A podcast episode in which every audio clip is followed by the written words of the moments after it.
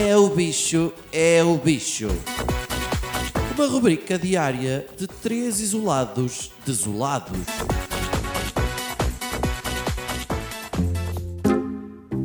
Então pessoal, como é que é? Tudo a ter o cuidadinho com o bicho? É bom que tenham, pá. O bicho anda aí como o Homem Invisível, daquele filme que ainda não vi. E queria que tivessem especial cuidado com uma preocupação que tenho tido nos últimos tempos, com um dos maiores problemas no que diz respeito ao espalhanço do bicho cá neste país. Um, eu assisti ontem em primeira mão, fui às compras e estava uma senhora de uma certa idade, não sei ao certo, tinha uma máscara à frente a tapar a cara, mas digamos, tinha uma, alguma idade. E estava com um par de uvas daquelas que tu usas, usa para lavar a casa de banho. E estava a escolher fruta. Ela pegou e apalpou várias frutas diferentes, muito tipo de fruta, e ainda nem sequer tinha apanhado o saco de plástico para levar a fruta. Estava só a palpar e a ver o que é que seria melhor para levar. Não. Isto já não se pode fazer, pessoal. Estes tempos de apalpar fruta acabaram.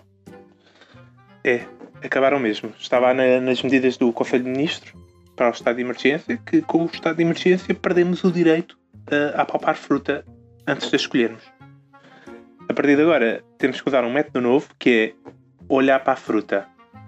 Depois, quem pegou, levou. Já não há falta a dar. É uma aposta que fazes. Ou olhas, olhas bem e apostas que está madura e que não está toda podre e cheia de bicho do outro lado. E pronto, depois compras. Mesmo que não esteja no ponto. Leves a fruta na mesma. Porque pegou, levou.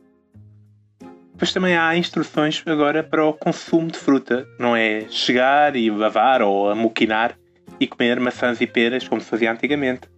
Agora tens que descascar a maçã, ter no forno, 300 graus, até aquilo ficar bem queimadinho. Depois desfazes essa coisa preta num liquidificador e para desfazer mesmo bem, matar o bicho todo que lá tiver, depois deixar a congelar mais 24 horas, que é para congelar se tiver lá ainda o bicho, a ver se, se o apanhamos, e depois descongelar outras 24 horas para teres a certeza que o bicho está todo morto. Está lá no site da DGS. Eu, para ter a certeza, ainda faço umas orações, uma, uma oração a Nossa Senhora de Fátima, uma oração a Nossa Senhora de Guadalupe e uma oração a Shiva, a deusa da morte e dos fins dos tempos, eh, que é alguém que deve andar muito ocupado nos últimos tempos.